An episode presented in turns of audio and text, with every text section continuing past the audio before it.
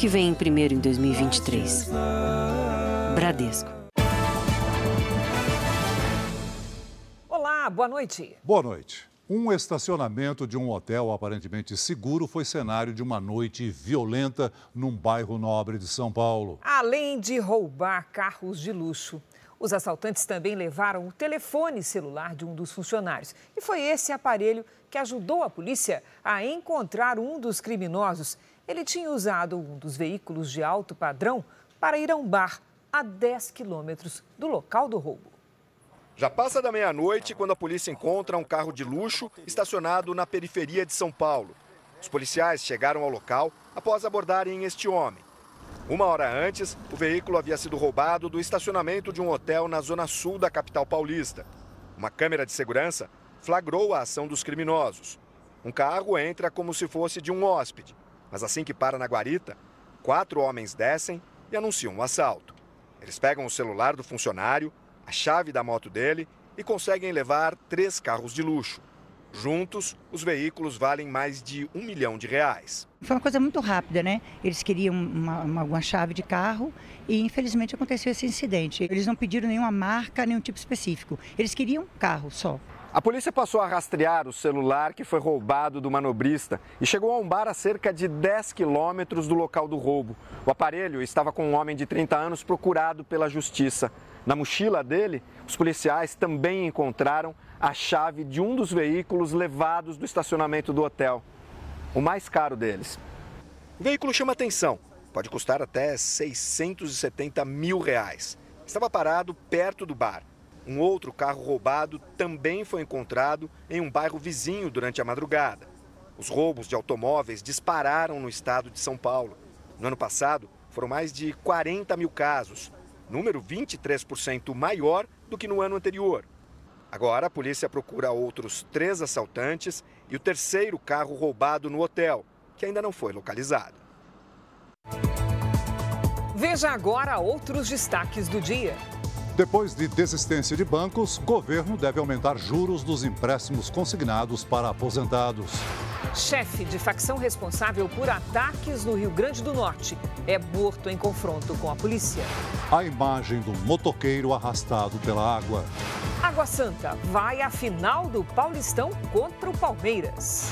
E na série especial, você vai conhecer os cães super inteligentes e aprender a desenvolver habilidades especiais em seu pet.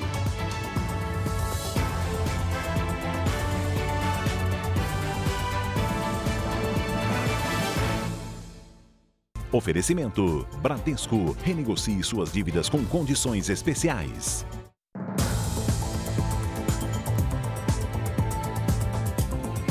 O integrante de uma torcida organizada do Goiás foi preso após participar de uma briga em Goiânia que deixou gravemente ferido um frentista que tentou conter o tumulto.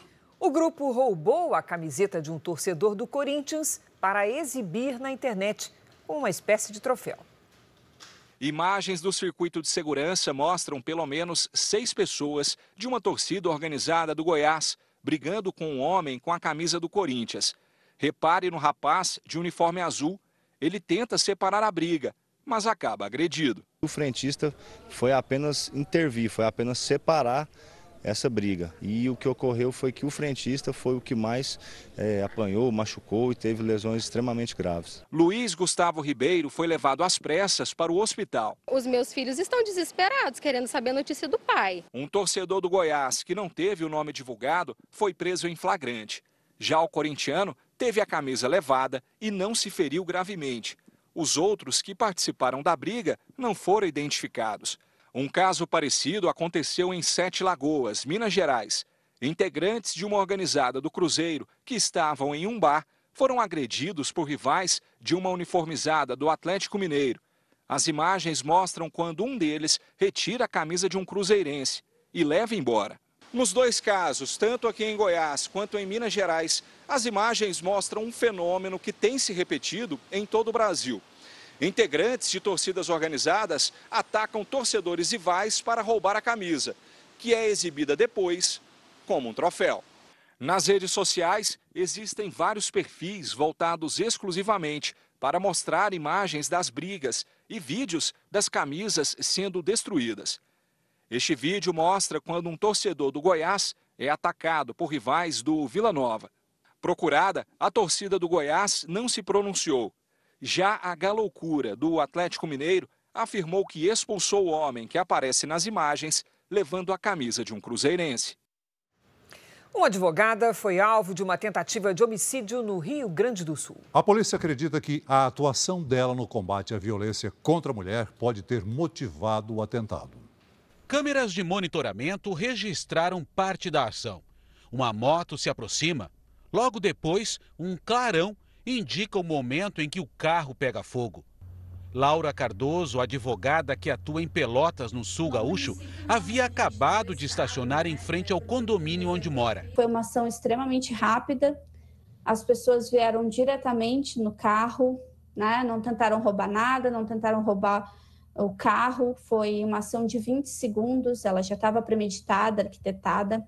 A polícia trata o caso como tentativa de homicídio e busca entender o que motivou o atentado nós não sabemos se está diretamente relacionado à causa que ela atua. É, essas causas delicadas relacionadas ao combate à violência doméstica. A Ordem dos Advogados do Brasil, no Rio Grande do Sul, solicitou proteção policial para a advogada. Porque o ataque a uma advogada ou um advogado é um ataque ao Estado Democrático de Direito e um ataque à nossa instituição. Os casos de violência contra a mulher são um problema sério no país. De acordo com o Ministério da Justiça e Segurança Pública, nas últimas três semanas, mais de 4 mil pessoas foram presas em uma operação nacional de combate a esse tipo de crime. Apenas nos três primeiros meses deste ano, o Rio Grande do Sul já soma quase 6 mil notificações de ameaças contra mulheres. A advogada gaúcha, que está grávida, preferiu deixar o apartamento onde morava com a família. E se a ideia era me silenciar, fazer com que eu tivesse medo, com que eu regredisse nas minhas pautas, na minha atuação, é, isso não surtiu o efeito esperado. Um homem morreu e outros três foram presos numa operação contra milicianos que agem em comunidades da Zona Oeste do Rio de Janeiro. Segundo a polícia, o criminoso morto na ação de hoje foi o responsável pelo assassinato de um rival no último fim de semana. A morte de um miliciano depois de uma sessão de tortura foi o ponto de partida para a prisão de integrantes de um grupo rival ao dele. Yuri Tavares, Gerson Machado e Daniel Machado fazem parte de uma milícia que atua na guerra por territórios na zona oeste do Rio. Além das prisões, a Polícia Civil encontrou um comparsa dos três, Rian Cordeiro de Assis, que resistiu à prisão, foi baleado em confronto e morreu. Segundo as investigações, ele foi responsável por torturar e matar o miliciano rival conhecido como Simão. O assassinato aconteceu no final de semana, quando moradores de uma comunidade em Vargem Grande registraram um intenso tiroteio entre grupos de milicianos. Rian era conhecido como Morte. Segundo a polícia, ele agia com violência, executando, esquartejando e sumindo com os corpos de seus rivais. Os crimes tinham sempre o mesmo objetivo: ganhar cada vez mais espaço dentro das comunidades. Para isso, os milicianos se aliaram a uma facção criminosa que atua no tráfico de drogas. Há algum tempo, a inteligência acompanha esse vínculo da milícia com traficantes, se organizando para conseguir conquistar essa expansão territorial. Durante a operação, os policiais apreenderam armas, granadas, munição de uso restrito e roupas camufladas, que costumavam ser usadas nas invasões. Um vídeo gravado na Vila Aliança, na zona oeste do Rio de Janeiro, mostra traficantes fortemente armados que atiram contra policiais militares. Eles realizavam uma operação na comunidade. Na imagem é possível ver ao menos três criminosos armados com fuzis, protegidos por uma barricada. Um homem foi preso e um fuzil apreendido. Ninguém ficou ferido. Os sindicatos temem que as férias coletivas anunciadas por montadoras de todo o país sejam apenas o primeiro passo no caminho de demissões. O motivo da paralisação é a queda nas vendas de automóveis novos. As maiores montadoras de veículos do país interromperam a produção. A fábrica da Volkswagen em Taubaté, no interior de São Paulo, vai ficar parada por 10 dias. A Stellantis, responsável pelas marcas Fiat, Jeep, Peugeot e Citroën, também vai dar férias coletivas para um dos turnos de trabalho em Pernambuco. A Hyundai aderiu à paralisação entre março e abril em Piracicaba, no interior paulista. E os funcionários de algumas áreas da Mercedes-Benz em São Bernardo do Campo, na Grande São Paulo, devem parar entre abril e maio.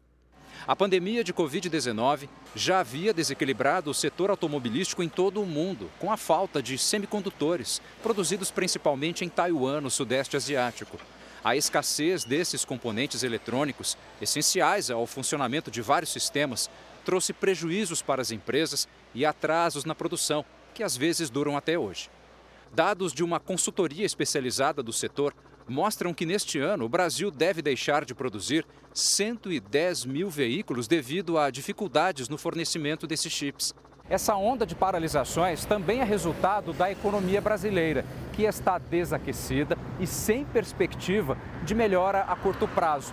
E se o consumidor não dá sinais de que vai comprar carro novo, as montadoras reagem, puxando o freio, parando linhas de produção. Existe um gap entre o poder de compra da sociedade e os preços que estão sendo praticados. Isso, de uma forma geral, faz com que as unidades, as montadoras, né, parem exatamente suas produções no sentido de se adequar a uma nova realidade. Em São José dos Campos, no Vale do Paraíba, a General Motors, que emprega 4 mil pessoas, vai parar entre os dias 27 de março e 11 de abril. A Associação Nacional dos Fabricantes de Veículos Automotores, a Anfávia, afirma que ainda é cedo para calcular todos os efeitos da paralisação para o setor. Mas o sindicato, que representa 35 mil trabalhadores da região, revela uma preocupação. As demissões costumam acompanhar as férias coletivas, algo que, segundo ele, ultrapassa os portões das montadoras e afeta toda a cadeia produtiva. Um emprego em uma empresa importante como uma montadora como a GM significa outros 10 em toda a cadeia produtiva. As empresas que produzem as peças para os carros da GM também vai ter que conceder as férias coletivas nesse período por conta dessa situação de mercado que é apresentado pela empresa. O episódio do podcast JR 15 Minutos de hoje fala sobre o setor automotivo, a falta de peças e a queda nas vendas que paralisaram a produção das montadoras. Eu e o repórter Fábio Menegatti falamos com a economista especializada na área, Tereza Fernandes. Você pode ouvir no r7.com, Play Plus e nos aplicativos de podcast. O governo deve aumentar o teto para os juros dos empréstimos consignados do INSS. A decisão foi tomada porque bancos públicos e privados desistiram de oferecer a modalidade de crédito. A reunião que tentou apressar a volta do crédito consignado para aposentados e pensionistas do INSS foi no Palácio do Planalto. Os ministros Rui Costa, da Casa Civil, e Fernando Haddad, da Fazenda, discutiram alternativas para reverter a decisão do Conselho Nacional da Previdência Social, que baixou os juros do consignado, com a redução forçada de 2,14% para 1,7%. Bancos privados e até os públicos deixaram desde a semana passada de oferecer a linha de crédito mais barata do país. As instituições alegaram alto risco de prejuízo com a operação. O governo decidiu que os juros do crédito consignado serão elevados novamente. O governo defende uma taxa de 1,8% ao mês, mas os bancos querem pelo menos 1,9% para a volta da linha de crédito.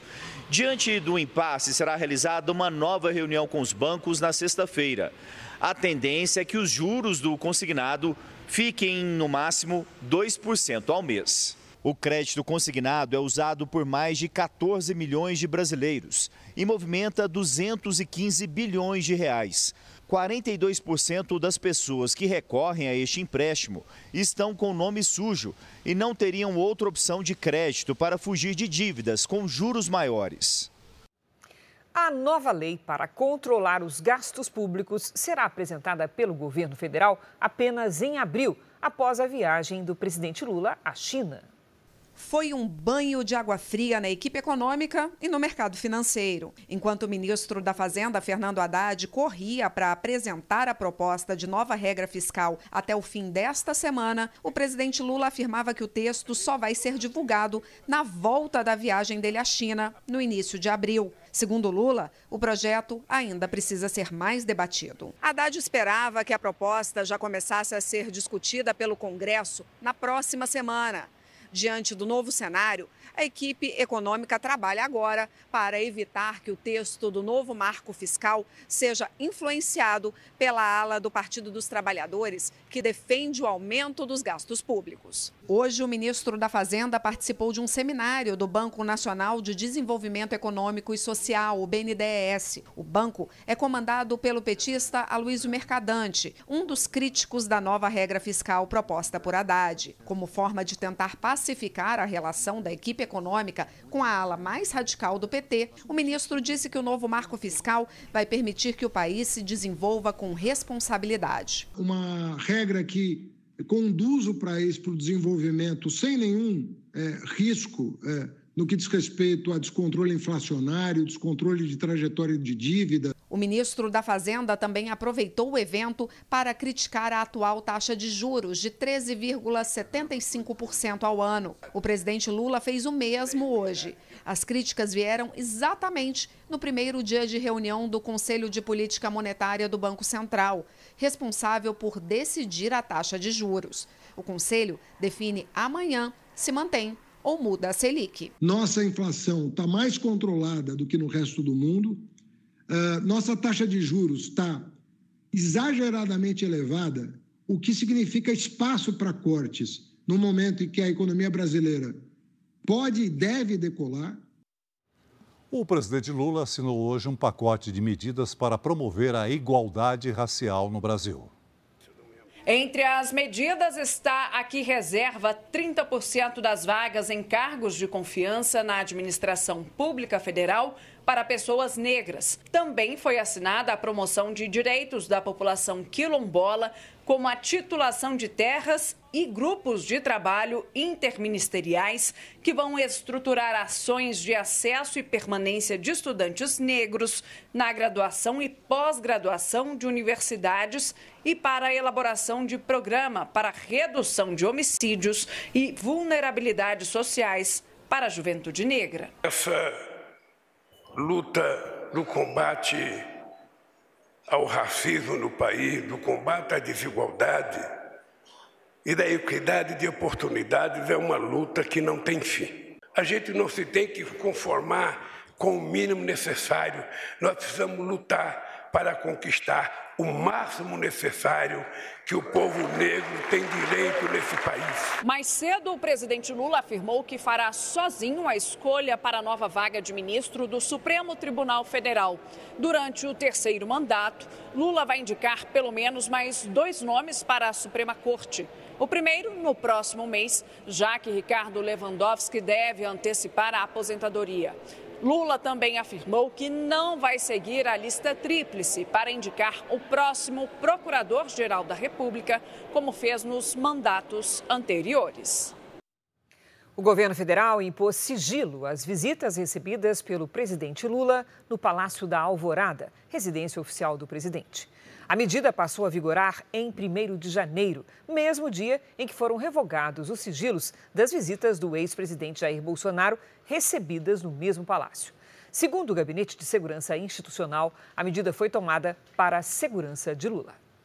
A defesa do ex-presidente Jair Bolsonaro informou que já tem condições de entregar a caixa de joias e armas recebidas de presente de países árabes. A devolução foi determinada na semana passada pelo Tribunal de Contas da União. Os advogados de Bolsonaro aguardam uma definição do TCU sobre o local da entrega, se os objetos devem ser levados ao Palácio do Planalto ou ao setor de penhor da Caixa. Essa definição deve ocorrer amanhã. Noticiário internacional: o ex-presidente dos Estados Unidos, Donald Trump, pode ser indiciado por um tribunal de Nova York.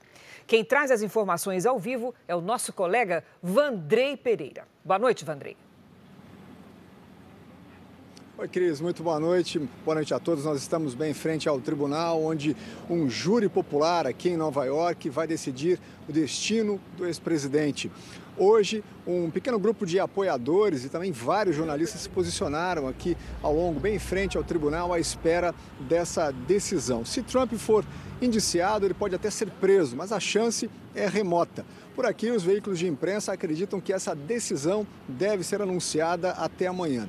Em Manhattan, né, no centro de Nova York, foram montadas barricadas e muitas cercas ao redor de propriedades de Donald Trump e também aqui nas imediações do tribunal onde nós estamos. Trump é investigado por pagamentos, por, dinheiros, por dinheiro depositado a um advogado dele ah, esse dinheiro teria sido usado para comprar o silêncio de uma atriz de filmes adultos com quem Trump teria tido um caso. O ex-presidente nega tudo. Nas redes sociais, Trump pediu aos apoiadores que fossem às ruas, porque ele poderia ser preso nesta terça-feira. Cris, Celso. Obrigada, Vandrei. Veja a seguir: no Rio de Janeiro, criança morre ao cair da janela do prédio onde morava. Doleiro Alberto Youssef ganha liberdade depois de ficar preso por 24 horas. Na nossa série especial, cães que fazem verdadeiras façanhas, esbanjando afeto e inteligência.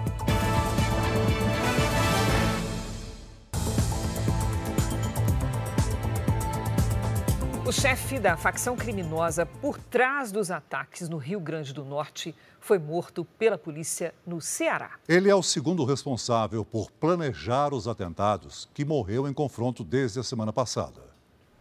É difícil encontrar quem tenha coragem de sair às ruas de Natal. A gente só olhando para um lado para o outro, com essa falta de essa segurança, né? Não sabe se vai no mercado e volta. O medo é tanto que ninguém quer mostrar o rosto, principalmente os comerciantes. Ninguém tem segurança de nada. O pessoal abre, Daí começa a vir os marginais ameaçar, dizendo que se não fechar, eles vão matar todo mundo. Hoje à tarde, um caminhão de entrega de bebidas foi queimado na capital. As unidades de saúde continuam fechadas na maioria dos 36 bairros da cidade. A coleta de lixo está atrasada.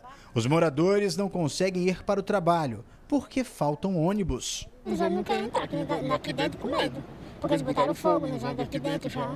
As escolas estaduais pararam de funcionar na quarta-feira da semana passada. Já são sete dias sem aulas. Resultado: salas vazias. Agora, por exemplo, nesta sala deveriam ter 28 crianças estudando. Só que ela está assim, completamente sem ninguém. E o pior, não existe nenhuma previsão de quando a vida vai voltar ao normal. Hoje, o esquadrão antibombas desativou um explosivo deixado na capital. No município de Angicos, o alvo dos criminosos foi o fórum. Eles atiraram na janela do prédio. Segundo as investigações, os ataques são comandados por chefes de uma facção criminosa. Um deles foi morto no Ceará em um confronto com a polícia durante uma operação. Francisco Alisson de Freitas estava escondido na cidade de Capuí e ordenava os ataques em Mossoró, no interior do Rio Grande do Norte. A população denuncia que os criminosos instauraram um toque de recolher. E 5 e meia da tarde para 7 horas da não ninguém na rua. Porque eles dão para fechar o mercado cedo. Este pescador vive há quase 50 anos neste bairro de Natal. Ele ainda não acredita em tudo que está acontecendo. A gente sai porque tem que sair, mas é arriscado, a gente se arrisca. O governo do Rio Grande do Norte afirmou que orienta a população a denunciar à polícia qualquer ordem para fechar estabelecimentos vinda de criminosos. Um motoqueiro foi arrastado pela enxurrada durante uma forte chuva no Distrito Federal. As imagens foram feitas na cidade de Ceilândia e mostram o desespero de um homem correndo ao lado do motociclista tentando ajudar. Nesse outro vídeo, o rapaz passa em frente a um grupo que está abrigado. Meu Deus do céu. Ele só conseguiu parar depois de se prender a um carro que estava pelo caminho. As ruas da cidade ficaram completamente alagadas e alguns veículos submersos. Não houve registro de feridos. Moradores do Maranhão também sofrem com mau tempo. 33 cidades estão em situação de emergência. Segundo o Corpo de Bombeiros, 970 famílias afetadas tiveram que ir para abrigos ou residências de parentes. O rio Mearim, que corta o estado, subiu 8 metros acima do nível normal e deve continuar enchendo. Hoje, uma comitiva do governo federal sobrevoou as áreas atingidas. Pelo menos seis pessoas morreram nos últimos dias em deslizamentos e enchentes provocados pela chuva no Maranhão. Hora da previsão do tempo já está conosco a Lidiane Sayuri. Oi, Lid, boa noite. Já estamos no outono, mas as chuvas são de verão, né? Vai continuar assim? Continua por um tempinho sim, Cris. Boa noite para você. Oi, Celso, muito boa noite. Boa noite a todos que nos acompanham. A atmosfera demora para virar a chavinha da estação. Os temporais seguem até metade de abril. Nesta quarta-feira, uma frente fria no sul provoca granizo e ventanias. No Rio Grande do Sul e em Santa Catarina. No centro-norte, a chuva é constante e pode causar enchentes, alagamentos e deslizamentos. No sudeste faz sol e a chuva isolada vem só no fim do dia. Nas áreas claras do mapa, aí sim o tempo fica firme.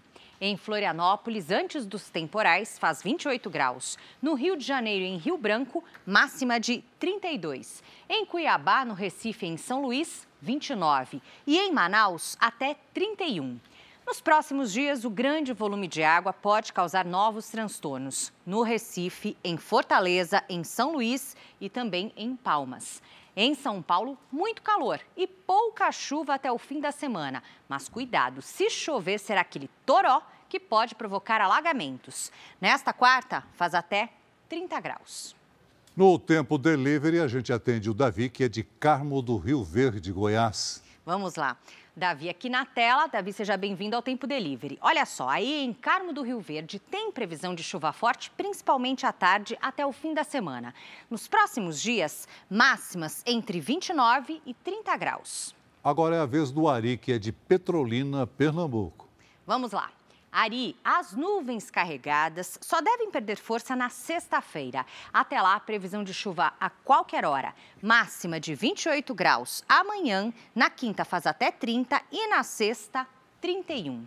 Participe do Tempo Delivery também. Mande seu pedido pelas redes sociais com a hashtag você no JR. Cris, Celso. Obrigada, Lidy. Até amanhã, Lidy. Um acidente que deixou três feridos em Maceió acendeu um sinal de alerta para segurança em elevadores. É, respeitar o peso máximo suportado pela máquina é fundamental para garantir o funcionamento adequado. Falhas em elevadores com manutenção em dia não são frequentes. Também é raro que a máquina apresente problemas se o peso máximo for observado. Mas no domingo, em Maceió, o limite de oito pessoas não foi respeitado e 11 passageiros levaram um susto quando o elevador em que estavam despencou. Três ficaram feridos. Uma alternativa para evitar acidentes está nesta demonstração realizada por uma empresa. O elevador é mais moderno e possui um dispositivo de segurança que impede o fechamento das portas por causa do excesso de peso. O sinal sonoro ele permanece de porta aberta. Mas quando não há essa tecnologia, as pessoas precisam respeitar a placa com a capacidade de passageiros e o equivalente em quilos. O elevador pode se deslocar de maneira involuntária devido ao próprio excesso de peso, porque o freio ele não foi especificado para esse excesso de carga que a cabine está sofrendo. No estado de São Paulo, segundo o Corpo de Bombeiros, o número de pessoas que sofreram acidentes graves em elevadores quase dobrou no ano passado. Saltou de 25 em 2021 para 47 em 2022. Outro problema acontece quando a máquina para e ficar preso no elevador é angustiante. É o que garante a Daniele, que por uma hora não conseguiu sair da cabine em um supermercado da capital paulista. É mais de uma hora aqui, ó. Nada funciona, você aperta, você não consegue falar com ninguém. Eu estava com minha filha de dois anos e o meu filho de nove. Os dois ficaram em pânico, mas o meu filho de 9 anos que ficou mais aterrorizado. Eu tentei pedir ajuda gritando, batendo, tentando fazer algum barulho para alguém notasse a gente ali. Só que quando a gente fazia barulho, meu filho se assustava ainda mais. Ela, o marido e os dois filhos só foram resgatados quando conseguiram ligar para o estabelecimento. Caso semelhante aconteceu na balsa que liga Santos a Guarujá, no litoral paulista. Houve uma queda de energia e seis pessoas ficaram presas. Só aqui em São Paulo foram registrados 626 resgates em elevadores no ano passado. Neste ano, de janeiro a março, já são 153 casos, aumento de 6% em comparação ao começo do ano de 2022. A Associação Brasileira das Empresas de Elevadores, a ABEL, cobra uma legislação em nível nacional para fiscalizar os elevadores, que transportam a cada três dias pelo menos 200 milhões de pessoas no país. O elevador vai começar a parar fora de nível, que é o primeiro é, indício, ele vai começar a ter barulhos diferenciados. Você vai apertar um botão, ele não para no, no andar. Por quê? Porque você não tem um plano de manutenção seguido à risca, que é o quê? Pelo menos uma vez por mês, você tem que fazer a preventiva dos elevadores. No Rio de Janeiro, um menino de 4 anos morreu ao cair de uma altura de mais de 10 metros de um prédio. Grave e triste, não é, Celso? Olha, os especialistas reforçam que, caso não existam condições de colocar algum material de proteção nas janelas do apartamento, os adultos precisam manter o lugar seguro. A criança caiu de uma altura de mais de 10 metros. O prédio fica numa comunidade do Rio. Heitor Gabriel Santos Ferreira, de 4 anos, chegou a ser levado para o hospital, mas não resistiu. Na delegacia, a mãe, Marcele dos Santos Vicente, disse que estava com o filho na sala e que o menino acordou durante a madrugada e foi até a janela. Ao ser interrogada, Marcele disse que os dois foram dormir na sala porque é o cômodo mais arejado do apartamento e que a janela estava aberta por causa do calor. Ela foi indiciada por homicídio culposo, quando não há intenção de matar, mas por ter sido negligente ao cuidar da criança. Segundo a polícia, Marcele é mãe de criação de Heitor. A mãe biológica tem outros quatro filhos e não teria condições de sustentar mais uma criança. No mês passado, Alain Luiz Silva Ramos, de 7 anos, morreu ao cair de uma altura de 20 metros, ao tentar passar de um quarto para o outro pela janela. Em Niterói, outro flagrante. O menino caminha pelo parapeito da janela. Felizmente, uma tela de proteção impediu o pior. Para esse especialista em gerenciamento de risco, as telas são eficientes, mas os pais precisam se antecipar ao comportamento das crianças. Não recomendo nenhum tipo de improvisação. Quem não tiver condição de ter a tela ou a grade, precisa manter a janela fechada e travada travada com fecho.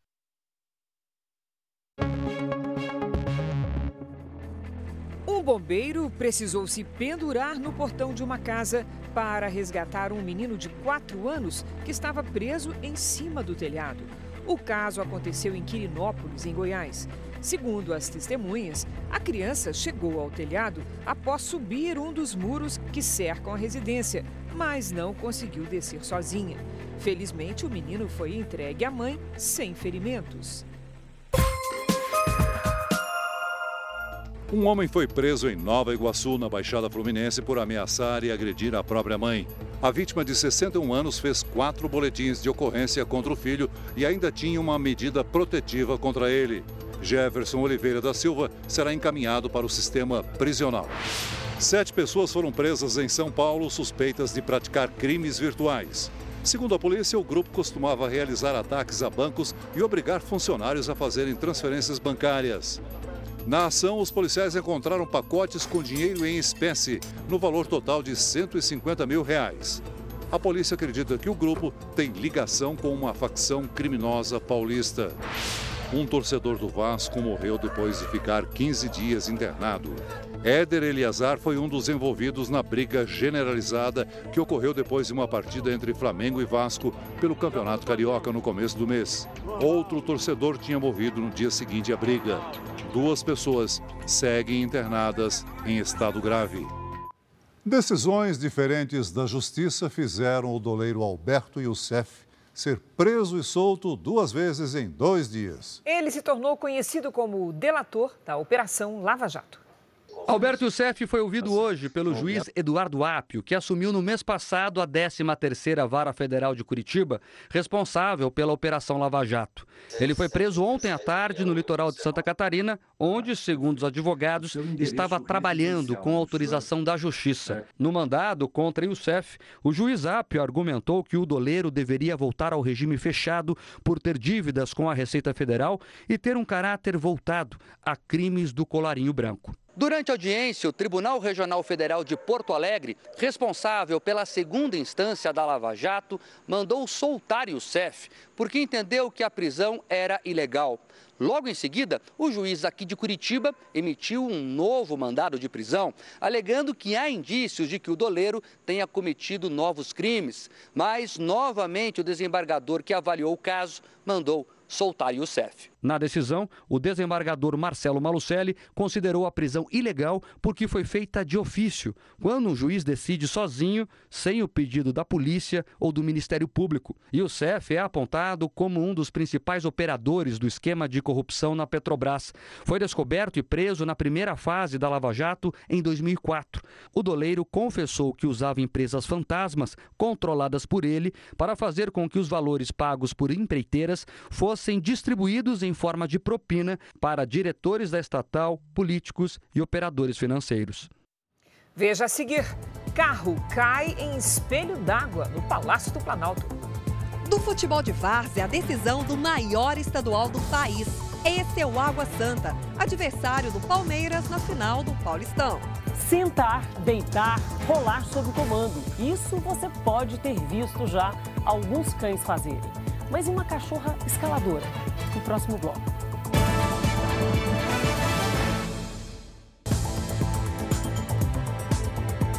Futebol, definidos os finalistas do Paulistão. Quem sabe de tudo é a Milena Ciribelli. Vamos conversar com ela?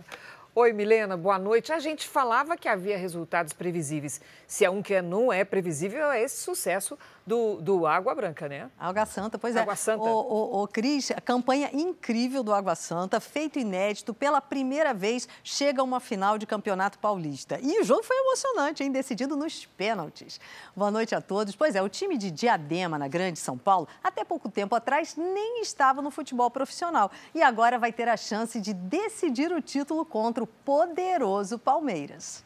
Dos campos de várzea de Diadema, na Grande São Paulo, para a final do Campeonato Paulista. Até 12 anos atrás, o Água Santa era um time amador.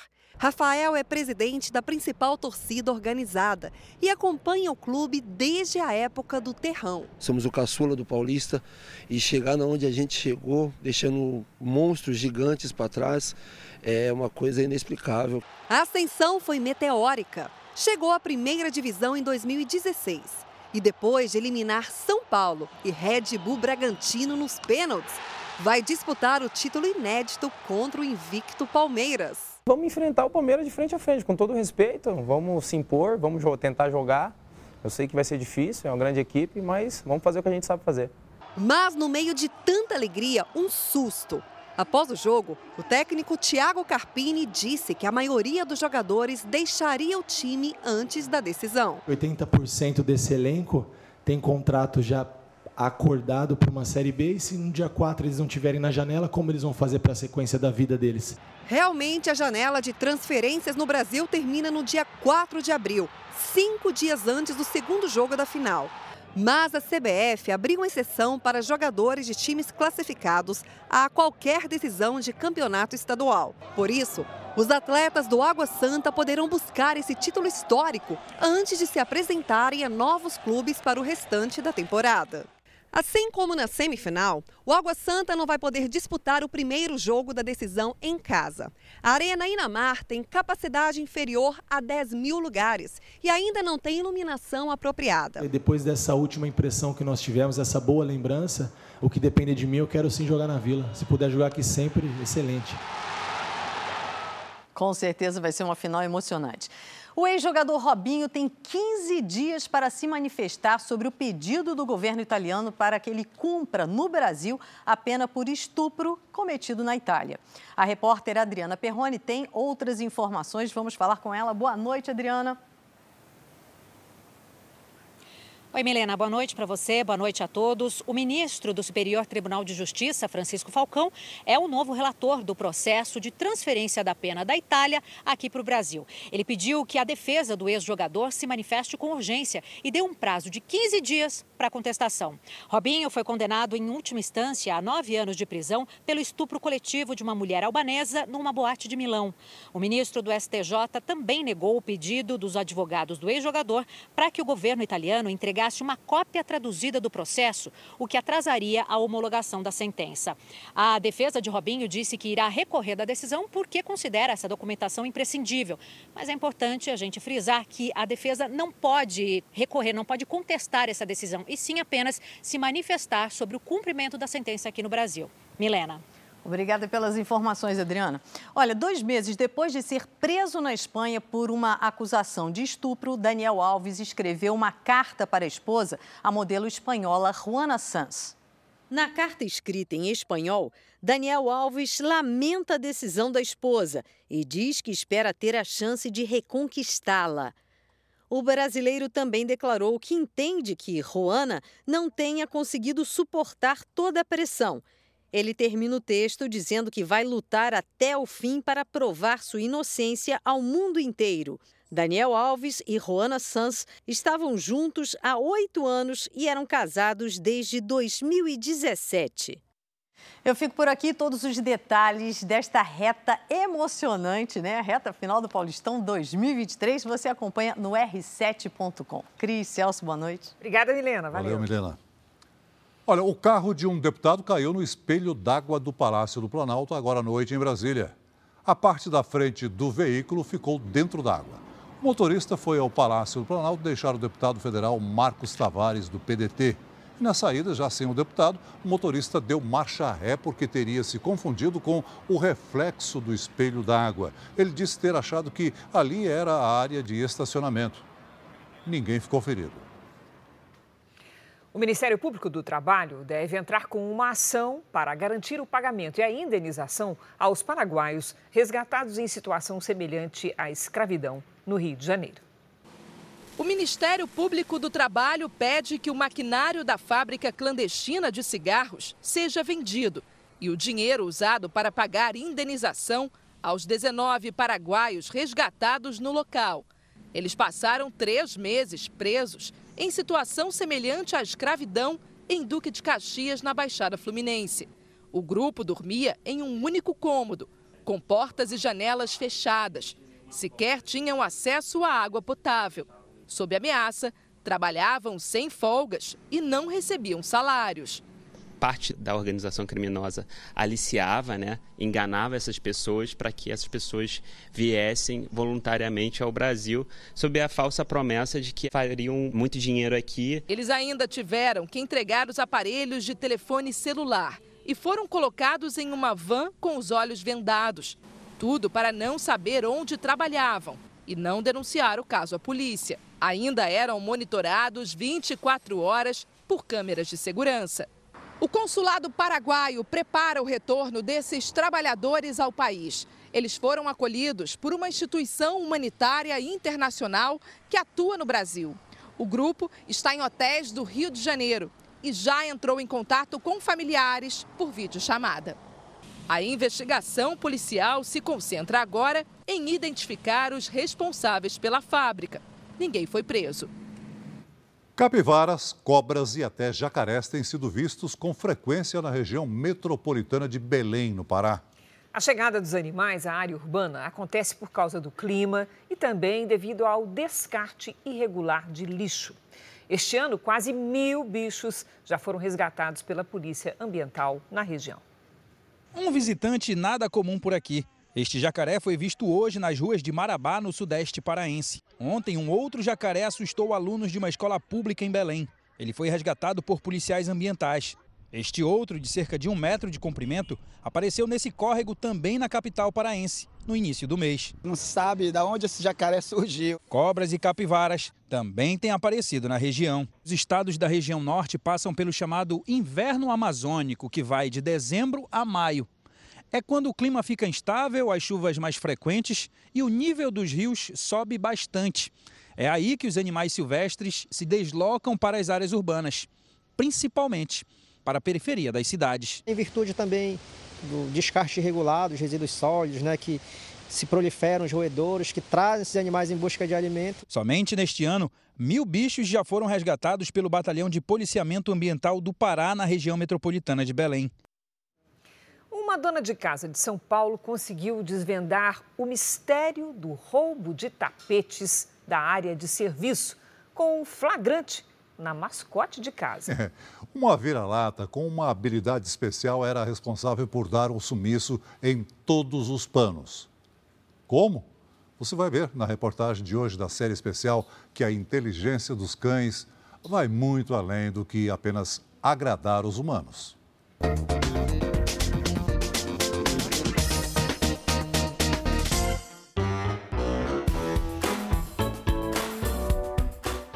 Passaram muitos cães pela casa do seu Roberto, na região de Carapicuíba, na Grande São Paulo. Mas sem dúvidas, o xodó é essa aqui, justamente a que tem dado mais trabalho. Mila, uma vira-lata esperta que ele adotou há cinco anos.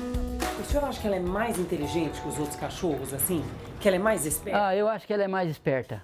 Eu acho que ela é bem mais esperta porque para ela fazer o que ela faz aí é. Não é normal. Não, não é normal. A cachorrinha gosta de dar longos passeios, sem hora para voltar, e para isso não mede esforços. Como dizem por aí, dá nó em pingo d'água. É, é, maneira, ela não fica por aí, depois ela volta. Você quer ver? Vou colocar o tambor aqui, porque se, se não é sair daqui, ela pumba para rua. Para manter a Mila por perto, seu Roberto quebra a cabeça. Transformou o quintal num campo de obstáculos para evitar que ela escape pelas grades, frestas e muros. Você tirou o tambor daqui, ela sobe aqui, ó. Daqui ela põe uma mão aqui, põe a outra aqui, pula para outro lado. E aí ela sobe lá e pula lá. É tanta travessura inusitada da Mila que quase deu briga entre seu Roberto e a esposa, a dona Regina. Toda a confusão teve início depois que os tapetes da cozinha da dona Regina e principalmente esses daqui, da área de serviço, começaram a desaparecer. Houve até a suspeita de que alguém poderia estar entrando aqui nesse pequeno espaço de madrugada. Mas difícil, viu? Porque além do portão, você está vendo, ó, tem essa pequena grade e arames que separam a área de serviço aqui do quintal onde vive a Mila. E era justamente aqui que morava todo o mistério. O senhor estava recebendo bronca por conta da. É, ela falava assim: cadê o pano de lacenta? Pé molhado aqui. Eu falei: não foi eu que peguei o tapete. Tudo foi esclarecido quando o seu Roberto conseguiu filmar essa cena que Mila repete bem diante dos nossos olhos. Quando eu peguei o celular, quando eu voltei, aí eu vi que ela tinha jogado o tapete pra cá já e ela tava lá em cima. Ah. Aí eu falei, ah, então ela tá levando Descobri o tapete. quem é que tá causando tá roubando. casal aqui. É, tá roubando o tapete. Acreditei que realmente era ela que fazia isso, né? Mas parece inacreditável. Você, você acreditava que uma cachorra desse tamanho pudesse escalar ali 3 metros de altura? Não, não acreditava que ela pudesse.